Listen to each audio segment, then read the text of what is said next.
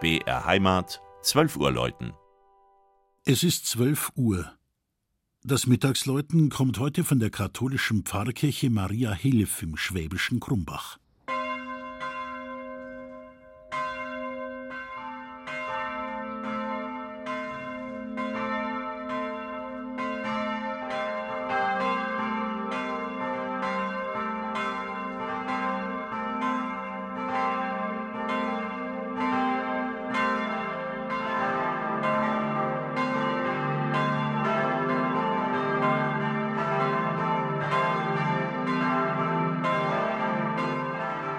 Im Tal der Kammel, einem Nebenfluss der Mindel, liegt Krumbach, die zweitgrößte Stadt im Landkreis Günzburg.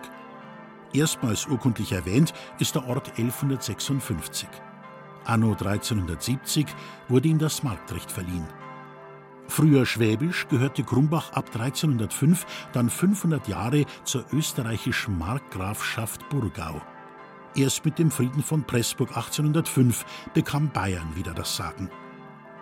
Die moderne Pfarrkirche Maria Hilf prägt markant den Ort.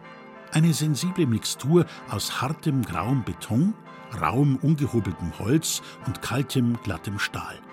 Ein typischer Kirchenneubau, nötig geworden durch massiven Zuzug vieler Heimatvertriebener nach 1945. Gebaut von 1966 bis 1968 entstand hier die größte nach dem Krieg errichtete Kirche Süddeutschlands ein moderner Dom, oft verglichen mit einer Trutzburg, einer Festung über den Häusern. Im Grundriss betont asymmetrisch und fast sechseckig mit Außenwänden wie Burgmauern ist die Innenausstattung bewusst karg gehalten. Wenige, dafür prägnante Kunstobjekte fesseln den Blick der Besucher im Kirchenraum.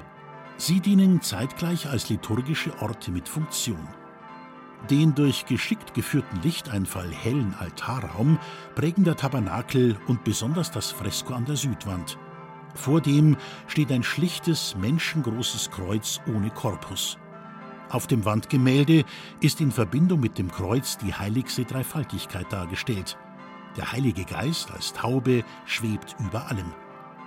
Rechts des schmalen hohen Tabernakels steht auf einem Podest die Patronin der Kirche, die Mutter Gottes mit Kind. Von außen beeindruckt der Sakralbau mit einer unregelmäßigen Form.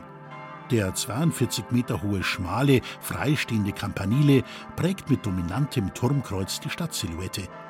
Er bietet Platz für fünf Glocken, die in der Tonfolge D, E, G, A und C gestimmt sind und zusammen über drei Dreiviertel Tonnen auf die Waage bringen.